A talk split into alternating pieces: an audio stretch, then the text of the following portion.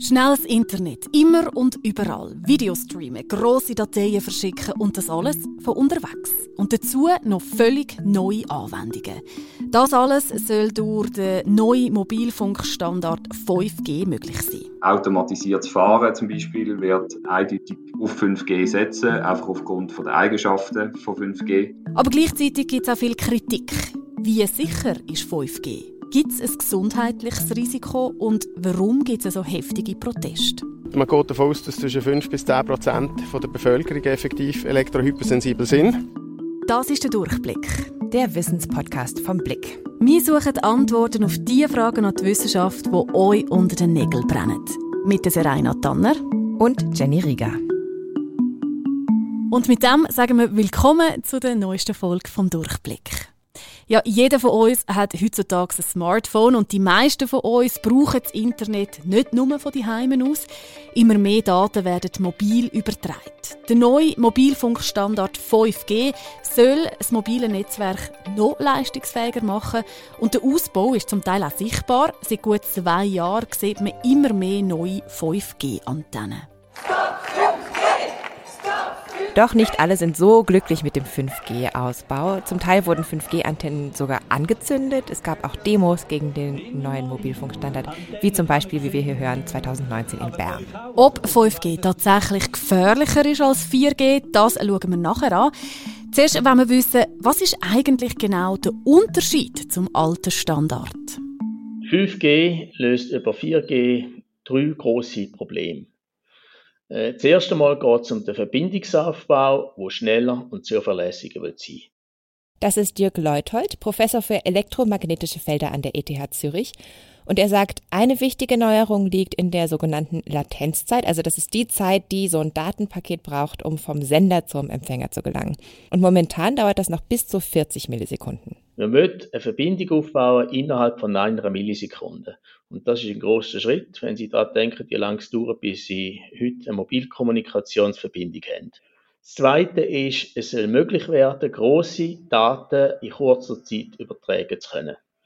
Und das Dritte, was man lösen will, ist, man will Sensornetzwerk betreiben Und zwar Sensornetzwerke, die mit Sensoren ausgehen können, die viel weniger Energie brauchen. Und wie löst 5G das Problem? Also einerseits sind Bauteile und Antennen empfindlicher, als sie für das früher waren. Das heißt, man kann mit weniger Energie mehr Daten übertragen. Es gibt aber auch viele Sachen, die sich nicht geändert haben. Also zum Beispiel die Art und Weise, wie Daten übertragen werden, ist eigentlich dieselbe. Was sich vielleicht geändert hat, ist, man erlaubt, in andere Frequenzbänder zu gehen, wo man bei 4G nicht hat. Man hört ja auch manchmal, dass der Bund neue Frequenzen an Mobilfunkanbieter versteigert hat. Was heißt denn das genau? Das alte 4G hat im Wesentlichen auf 1 GHz bis etwa 2 GHz gesendet. Bei 5G kann man immer noch die Bänder nutzen, aber wenn der Bund neue Frequenzbänder freigibt, wie es zum Beispiel jetzt bei 3 GHz gemacht worden ist, dann kann man die nutzen. In Zukunft könnte man sich sogar vorstellen, in noch höhere Frequenzbänder zu gehen. Dann kommen wir eventuell auch in den Bereich der sogenannten Millimeterwellen. Dabei gilt, je höher die Frequenz, desto geringer die Reichweite. Das heißt, man braucht mehr Sendemasten, um den gleichen Bereich abzudecken, wenn man diese höheren Frequenzen verwendet. Und darum müssen natürlich dann auch neue Antennen gebaut werden, mhm. oder? Genau. Und die müssen dann auch näher bei den Menschen sein, also zum Beispiel auf den Hausdächern. Genau. Und größtenteils liegt der Unterschied zwischen 4G und 5G aber gar nicht in der Hardware, sondern in Softwareprotokollen. Und die führen unter anderem dazu, dass eben Verbindungen stabiler sein können und dass auch weniger Energie benötigt wird. Jörg Leuthold erklärt das an einem Beispiel. Nehmen wir an, Sie fahren Fahrrad irgendwo in der Schweiz und jetzt könnte eine gute, innovative Firma kommen und sagen, ich würde jetzt einen Sensor bauen, wo ich da auf das Velo tue und wenn das Velo dann stürzt, dann wären die Verkehrsteilnehmer rundherum gewarnt, dass da jemand am Boden liegt. Sodass niemand mehr, oder die Wahrscheinlichkeit, dass das Auto reinfährt, viel kleiner wird. Jetzt in der Praxis können Sie das heute nicht mit einem normalen 4G-Sensor machen, weil der 4G-Sensor würde alle paar Tage müssten Sie die Batterie neu äh, aufladen. Das kennt man ja auch von seinem eigenen Smartphone, oder? Der Akku hebt vielleicht einen Tag. Warum ist dann beim 4G-Sensor die Batterie so schnell leer? Weil bei 4G ein Handy oder eine Kommunikationsverbindung ständig muss kommunizieren mit Antennen und sagen, da bin ich und übrigens erhalten wir das Band frei. Und dann hat man gesagt, das ist ein Blödsinn, das braucht viel zu viel Energie. Also hat man gesagt, wir müssen das Protokoll anders machen, wir müssen Software besser schreiben. Klingt jetzt eigentlich noch ziemlich logisch finde ich. Also es gibt mehrere Änderungen eben an diesen Softwareprotokollen, die zum Beispiel auch dazu führen, dass Verbindungen stabiler sind. Die zweite große Neuerung, da geht es jetzt tatsächlich um die Hardware, nämlich um die Antennen. Und zwar sind das die sogenannten adaptiven Antennen. Wenn Sie äh, gute 5G-Antennen anschauen, dann ist die tatsächlich größer. Vor allem breiter. Und das Ironische an der Sache ist, sie ist zwar größer, aber sie wird weniger Energie aussenden. Sie wird wahrscheinlich etwa einen Faktor 10 oder noch mehr, weniger an Energie aussenden, weil sie nämlich durch das, dass sie größer ist, die Strahlung ganz gezielt an den Ort kann senden, wo sie gebraucht wird und nicht mehr Zentrum. Also der Jörg Leuthold vergleicht das irgendwie auch ein bisschen mit einem Leuchtturm, also halt so, der nicht in alle Richtungen strahlt, sondern immer nur so in eine Richtung. Und das heißt jetzt auf diese adaptiven Antennen angewendet, dass es in der Theorie zumindest auch Orte geben wird, wo es dann nachher weniger Strahlungsbelastung gibt durch das. Also wir fassen kurz zusammen. Wegen neuartiger oder veränderten Softwareprotokoll soll der Verbindungsaufbau schneller gehen und die Verbindung dann auch stabiler sein. Und die adaptiven Antennen lenken die Strahlung dort an, wo sie eben dann auch gebraucht wird. Was verändert sich dann für mich als Nutzerin, abgesehen von schnellerer Datenübertragung? Das ist eine ganz einfache Frage. Das ist der Lukas Federer, Projektleiter beim Dachverband der Schweizer Wirtschaft Economy Suisse und dort ist er verantwortlich für Infrastrukturpolitik. Ich glaube aber, es ist wichtig zu verstehen, dass 5G in erster Linie eine Innovationsplattform ist und ein Nährboden ist für die Zukunft. Also, dass man eigentlich zuerst einmal die Infrastruktur muss verfügbar haben, um überhaupt können Geschäftsmodell und Produkt entwickeln, die darauf funktionieren. Er verweist da auf die Geschichte des Mobilfunks. In den 90er Jahren, wenn man sich daran zurückerinnert, da waren ja die Anwendungsmöglichkeiten eher noch ein bisschen beschränkt. Ja, also wenn ich an mein erstes Handy zurückdenke, dann hat man halt einfach können telefonieren und SMS schreiben. Und eben, ich meine, das mobile Internet, das hat dann noch ein Zeit gedauert, bis man das hat können brauchen, oder? Ja, genau. Und Lukas Federer meint, die Weiterentwicklung in Sachen Mobilfunk haben eigentlich dann erst zur Entwicklung von weiteren Technologien und Geschäftsmodellen geführt. Bei 3G zum Beispiel, iPhone, ist die Konsequenz eigentlich dass man ganz neue Geschäftsfelder dann plötzlich gehabt hat. Ich glaube auch zum Beispiel, dass sich bei der Einführung von 3G niemand bewusst war, dass Firmen wie Uber oder Airbnb könnten entstehen. Und entsprechend ist das zum heutigen Zeitpunkt eigentlich gar nicht möglich, abschließend zu sagen, was alles könnte entstehen. Natürlich gibt es aber auch konkrete Anwendungsmöglichkeiten, die man sich vorstellen kann. Zum Beispiel Sensoren mit niedrigem Energieverbrauch, so wie Jörg Leuthold sie erwähnt hat auf dem Velo, oder? Was in Verbindung mit 5G auch häufig genannt wird, sind selbstfahrende Autos. Automatisiertes Fahren zum Beispiel wird eindeutig auf 5G setzen, einfach aufgrund von der, von der, von der Eigenschaften von 5G also von der schnellen Datenübertragung und von der Verbindungssicherheit. Also laut Lukas Federer verspricht sich die Wirtschaft sehr viel von 5G. Zum Beispiel auch in der Industrieproduktion könnten dadurch Prozesse besser vernetzt werden. Und es ist aber auch für die Nutzer einfach eine Kapazitätsfrage. Also gemäß Bundesamt für Statistik haben in der Schweiz im Jahr 2021 fast alle Menschen täglich das Internet benutzt. Genau gesagt waren es 96 Prozent, also wirklich fast jeder. Und etwa die Hälfte dieser Zugriffe auf Webseiten passiert eben über mobile Geräte. Und laut Prognosen wird diese Zahl noch steigen. Das ist auch ein Trend, den man überall auf der Welt sieht. Es gibt weltweit etwa 9 Milliarden Mobilfunk-Abos. Und man geht davon aus, dass bis 2027 etwa die Hälfte von denen 5G Abos werden sein. Das bedeutet ja aber auch immer mehr 5G-Antennen. Mhm. Und wie wir wissen und vorher auch schon gehört haben, sind nicht alle glücklich damit. Antennen werden angezündet, es hat Proteste gegeben, wie der in Bern im Jahr 2019. Viele machen sich Sorgen, dass die Strahlung oder eben die neuen Antennen gesundheitsschädlicher sein können als die alten 4G-Antennen. Was sind genau die Bedenken von diesen Leuten, Jenny? Ja, um das besser nachvollziehen zu können, bin ich nach Wahlen gefahren. Das ist ein Dorf in Basel-Landschaft. Es ist da gerade Anfang April. Nach ein paar schönen Tagen jetzt wieder angefangen zu schneien. Und in Wahlen geht es um diesen Kirchturm, den wir da gerade läuten hören. Zur Vorgeschichte. Im 2018 hat Swisscom beim Kirchenrat gefragt, ob sie den äh, Kirchenturm mieten für eine Mobilfunkantenne. Und nachher ist das Ganze so ein bisschen ins Laufen gekommen. Bewohnerinnen und Bewohner von Wahlen haben sich da zusammengetan, weil sie eben Bedenken wegen dieser geplanten 5G-Antenne haben. Darunter Florian Jatton, den wir hier gerade gehört haben, der ist gelernter Elektriker und Informatiker. Es ist für uns eigentlich zu wenig aktiv informiert worden.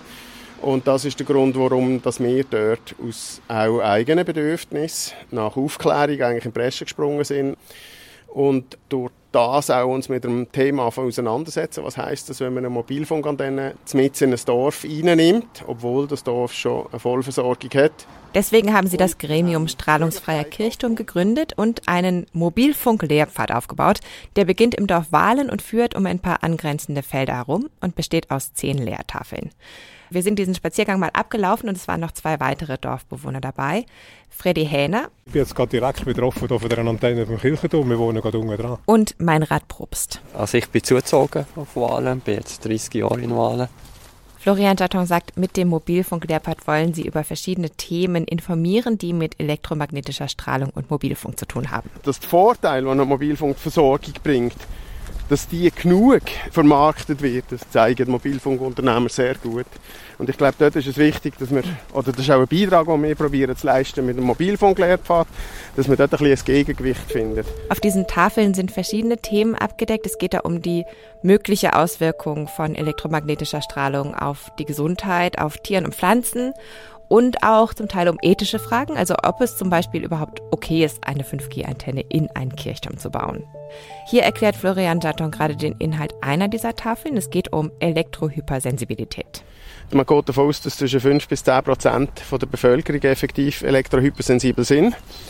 Und da gibt es sehr viele spannende Studien, die die EHS, also die Elektrohypersensibilität, erforschen. Elektrohypersensibilität heißt was genau? Also es ist zwar keine genau definierte Diagnose, aber es gibt Menschen, eben etwa 5% der Bevölkerung, die sagen, dass sie Mobilfunkstrahlung spüren können und dass es sie irgendwie negativ beeinflusst. Ich habe bei Bernhard Aufderecken nachgefragt. Er ist Präsident des Vereins Ärztinnen und Ärzte für Umweltschutz, kurz. Und das ist so ein Verband von Medizinerinnen und Medizinern, die sich mit Umwelteinflüssen auf die Gesundheit befassen und die sind generell 5G gegenüber sehr kritisch eingestellt. Nur ein relativ kleiner Prozentsatz von diesen Leuten hat tatsächlich massive Beschwerden. Beschwerden, die häufig auftreten, sind äh, Kopfschmerzen, einfach so ein allgemeines äh, Unwohlsein. Es können Beschwerden an der Haut sein, äh, eigenartige Sensationen. Nachher äh, Schlafstörungen treten da auf. Ohrengeräusche werden zum Teil geschildert. Also das Spektrum der Beschwerden ist relativ breit. Die Studienlage zu Elektrohypersensibilität ist, soweit ich sehen konnte, allerdings nicht sehr eindeutig. Man hat zum Beispiel versucht, Menschen, die sich als elektrohypersensibel bezeichnen, schwacher elektromagnetischer Strahlung auszusetzen, um eben zu schauen, ob sie tatsächlich wissen, jetzt gerade werde ich bestrahlt oder nicht.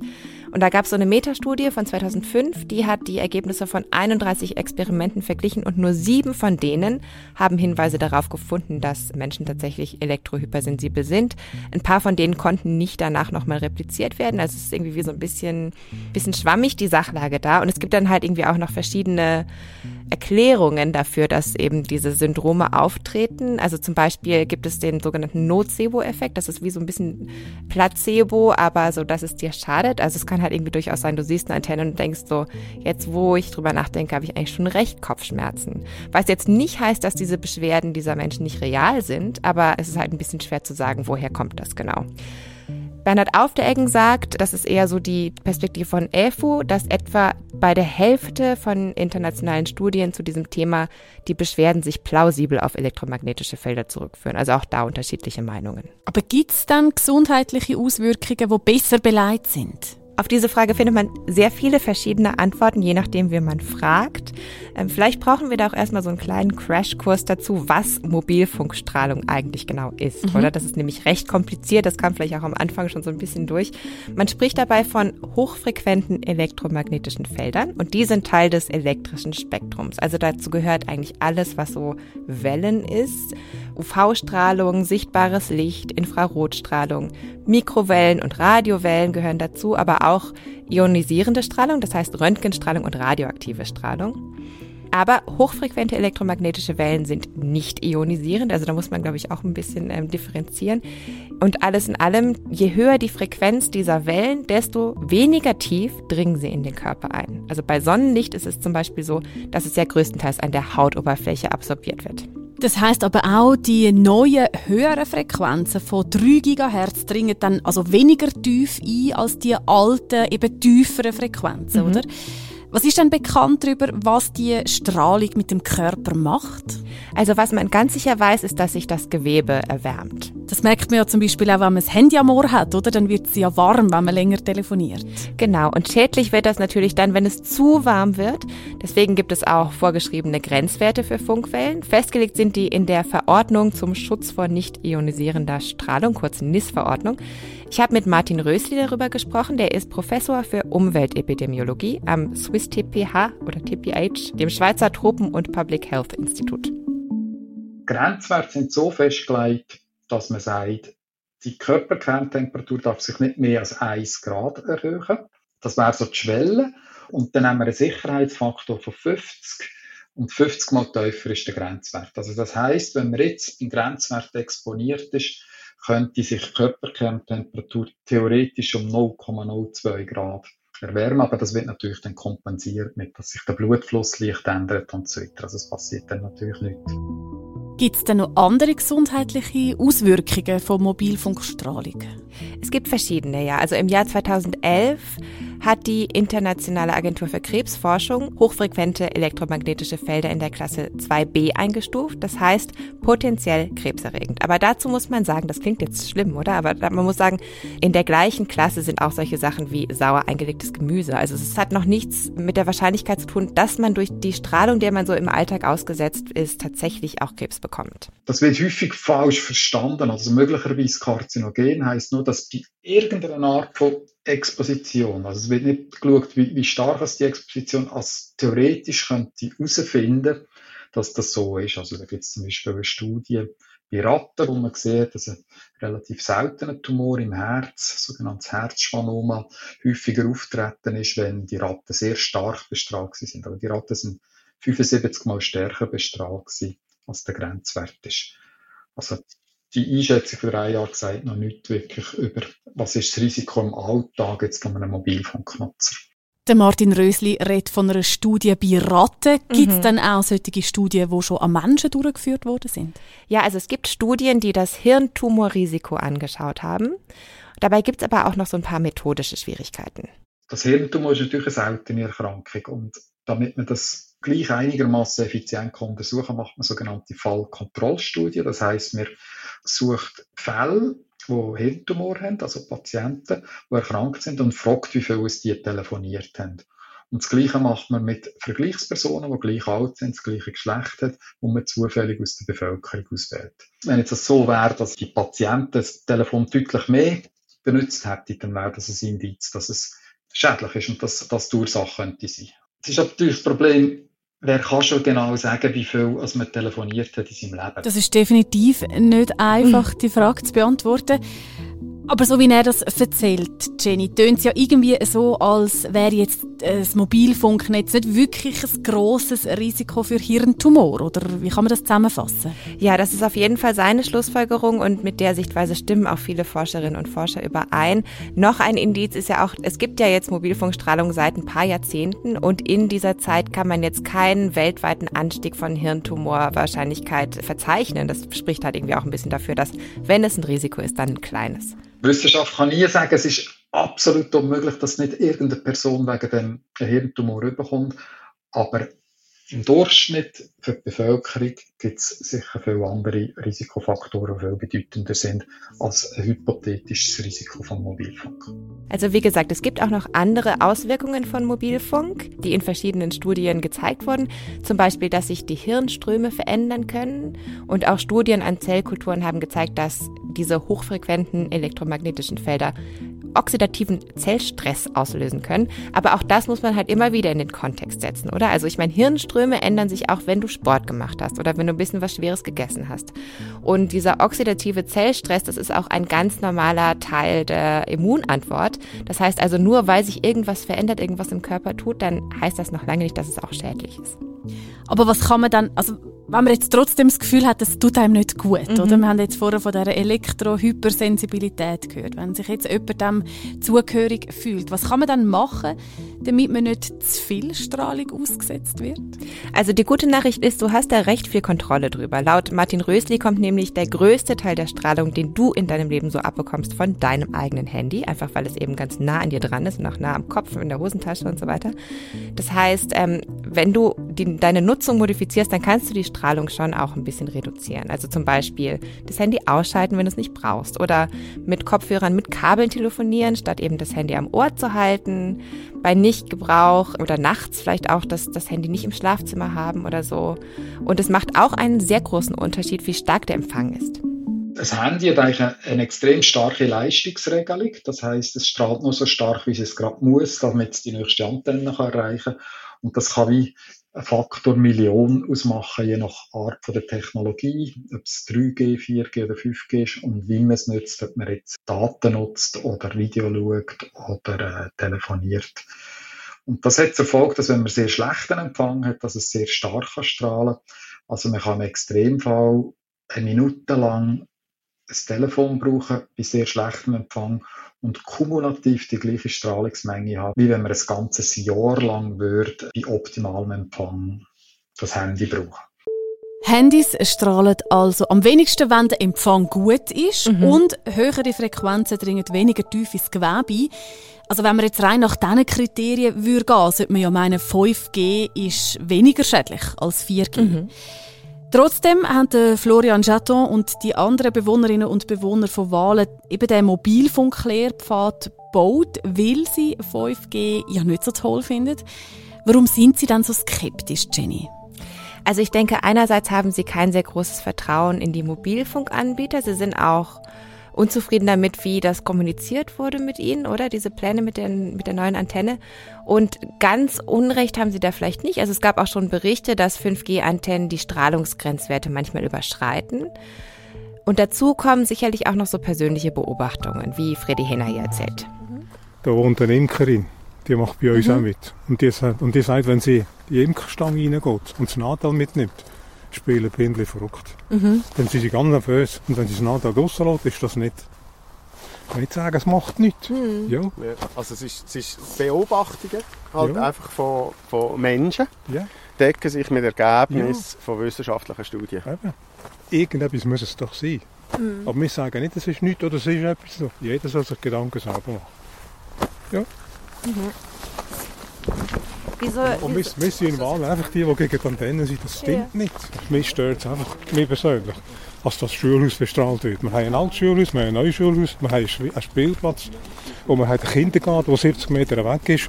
Das wird alles voll bestrahlt. Und das finde ich einfach ein bisschen ungeschickt. Mhm. Was ich mich frage in diesem Zusammenhang, auf diesen Tafeln werden ja auch viele Studien zitiert. Und wir wissen ja, die Wissenschaft ist ein Prozess, der sicher keine endgültigen Wahrheiten liefert. Aber es scheint mir schon sehr im Gegensatz zu dem zu stehen, was der Martin Rösli gesagt hat, oder was wir jetzt da hören. Wie kommt es? Ja, das finde ich auch einen ganz spannenden Punkt, oder? Also ich habe da auch mit Jörg Leuthold drüber gesprochen von der ETH und der hat mir von einer Metastudie erzählt, die 2014 gemacht wurde von so einem österreichischen Professor. Und darin sind die Ergebnisse von verschiedenen epidemiologischen Studien zusammengefasst, die das Risiko von Hirntumoren in Zusammenhang mit Mobilfunknutzung untersucht haben, und zwar zwischen 2001 und 2014. Er hat zuerst einmal festgestellt, wenn er Studien anschaut, dann hat es ein breites Spektrum. Da gibt es die, die finden dramatische Sachen, die mit elektromagnetischer äh, Strahlung passieren. Da gibt es einen Zusammenhang zu Krebs. Dann hat er aber auch die gefunden, die sagen, nein, im Gegenteil, das hat positive Auswirkungen. Behandlung mit elektromagnetischer Strahlung hilft gegen äh, Hirntumor. Das ist sehr widersprüchlich. ja. Wie kann das sein? Die Wahrheit liegt wahrscheinlich irgendwo in der Mitte. Sehr interessanterweise, die Mehrheit der Leute findet eigentlich nichts. Aber es sind immer die gleichen, die immer einen Haufen finden, sei es pro, sei es contra. Dann hat er aber noch etwas angeschaut, dann hat er gesehen, es gibt über die Jahre hinweg so eine Tendenz. Die Studien kommen zu ganz wenigen Probanden zu immer größeren Studien und sie nehmen immer mehr Probanden in die Betracht zogen. Und wenn er so von 10 auf 100 auf 1000 geht, selbst die, die ganz dafür oder ganz dagegen sind, die kommen alle zum Schluss, wir finden letztlich nichts mehr. Also in den grossen Studien verschwindet die große Effekt von Schädlichkeit oder von therapeutischer Wirkung, die verschwindet fast ganz. Und das denke ich, das ist ein interessanter Befund, weil es zeigt, dass letztlich, wenn man das große Ganze anschaut, sowohl Kritiker als auch Befürworter irgendwo ihre Evidenzen verlieren. Das macht es natürlich auch nicht gerade einfacher, aber es heißt eben auch so ein bisschen, wenn du Studien finden willst, die das bestätigen, was du glaubst, sei es jetzt schädlich oder nicht schädlich, dann findest du die auch. Also es ist sehr, sehr wichtig, sich möglichst einen breiten Überblick zu verschaffen, um da wirklich der Wahrheit quasi ein bisschen näher zu kommen. Also irgendwie ist es auch eine Demonstration davon, wie der wissenschaftliche Prozess so funktioniert. Und gleichzeitig gibt es natürlich auch viele Themen, die mehr erforscht werden müssen. Also zum Beispiel gerade diese Wirkung von Strahlen mit höheren Frequenzen, Millimeterwellen und so auf die Umwelt. Das gibt es noch nicht so lange und daher ist auch noch nicht so viel darüber bekannt. Und dass da mehr Forschung nötig ist, das fordern auch nicht nur 5G-Kritiker, wie jetzt zum Beispiel Bernhard Aufdecken von EFU und das Wahlener Gremium, sondern auch Forscher wie Martin Rösli. Also es ist definitiv ein schwieriges Thema. Allein schon zu verstehen, wie die Strahlung überhaupt funktioniert, das ist sehr kompliziert. Mhm. Ich könnte mir aber auch gut vorstellen, dass sich viele Leute Sorgen machen, weil die Mobilfunkstrahlung ja eben nicht sichtbar ist, oder? Außer vielleicht auf dem Balken, wo man sieht, genau. auf dem Handy. Es bleibt einfach recht abstrakt. Ja, und dieser Begriff Strahlung ist ja irgendwie auch ein bisschen mit Gefahr und negativ belegt oder allein schon wegen, wegen Atomunfällen und solchen Sachen, oder? Und ich glaube, es kommen eben zum Teil gerade bei so Mobilfunk auch noch Bedenken dazu, die zwar mit mobiler Kommunikation zu tun haben, aber nicht unbedingt mit Strahlung. Hier hören wir nochmal Bernhard auf der Ecken vom Verein Ärztinnen und Ärzte für Umweltschutz eine Sache, die wir auch sehen, oder man muss bedenken, jetzt abgesehen von den gesundheitlichen Bedenken, die wir haben, sei das jetzt im Bereich von Krebsentstehung, äh, Fortpflanzung, Beeinflussung, ist auch dass sich das Verhalten im Bereich vor allem von den Jugendlichen massiv verändert hat und der Einfluss in dem Bereich groß ist. Und also da gibt es klare Hinweise, dass bei stärkerer Nutzung Depressionen, man hat auf der anderen Seite auch Gedächtnisstörungen, kognitive Störungen, die in diesem Bereich auftreten. Und ich glaube, als Gesellschaft müsste ich das auf einer Seite auch Bedenken machen, auch wenn man auf der anderen Seite die wirtschaftlichen Vorteile in die Waage werfen tut, müssen wir vielleicht beides bedenken und als Mediziner sind wir eher auf der Seite von der Vorsicht und von der Gesundheit. Da gibt es doch aber auch einen Interessenskonflikt. Die einen wollen superschnelles mobiles Internet, die anderen wollen wenig Mobilfunkstrahlung. Da braucht es doch einfach einen gesellschaftlichen Dialog. Ja, genau das hat Jörg Leuthold von der ETH auch gesagt und er hätte da auch einen ganz interessanten Vorschlag. Es gibt nun mal Leute, die Angst haben und die das Gefühl haben, dass sie von elektromagnetischer Strahlung belästigt werden. Wir müssen als Gesellschaft auch einen Weg finden, auch diesen Leuten eine Heimat zu geben in der Schweiz. Ja, wenn Sie jetzt mich fragen, was würde ich machen? Ich denke, die Schweiz ist genug groß. Man könnte sich auch mal als Politiker überlegen, wieso macht man nicht einmal ein Tal irgendwo Mobilkommunikation frei? Das wäre vielleicht auch mal ein politischer Vorstoß, oder? Ja, vielleicht ein Tal oder ein unbeugsames Dorf in Basel-Landschaft. Also dieser Vorschlag wäre wahrscheinlich auch in Florian Jaton Sinn. Wahlen ist eigentlich die einzige Gemeinde hier im Laufental, die noch keine Antenne mit im Dorf hat. Und ich denke, genau das wäre eben auch eine grosse Chance, ein Standortvorteil, ähm, wo die Gemeinde so könnte entsprechend kommunizieren und sagen, wir halten daran fest, also wir sind versorgt. Offensichtlich funktioniert das einwandfrei. Äh, wir brauchen keine Antennen mit im Dorf, weil wir hier auch Platz schaffen für Leute, die elektrohypersensibel sind. Und das ist leider noch nicht ganz angekommen, ähm, dass das ein Standortvorteil kann sein kann. Aber wir arbeiten daran. ja, und mit diesem Gedanken entlösen wir euch heute. Das war es mit dem Durchblick. Wir danken herzlich fürs Zuhören. Die Quellen findet ihr wie immer in den Show Notes. Und ja, also wie gesagt, gerade bei dem Thema wichtig, wichtig, sich möglichst viele verschiedene Studien mit verschiedenen Blickwinkeln auch anzuschauen, um sich einen Überblick zu verschaffen. Nächste Woche haben wir auch ein sehr spannendes Thema. Da geht es nämlich um Demenz. Und als kleiner Teaser, Jenny, man darf sagen, du hast dich gefühlt wie eine Demenzkranke. Du ja. hast nämlich ein sehr spannendes Experiment gemacht. Genau, das war sehr, sehr verwirrend. Wir freuen uns wie immer über eine positive Bewertung. Und Tschüss für heute, sagen Jenny und Serena.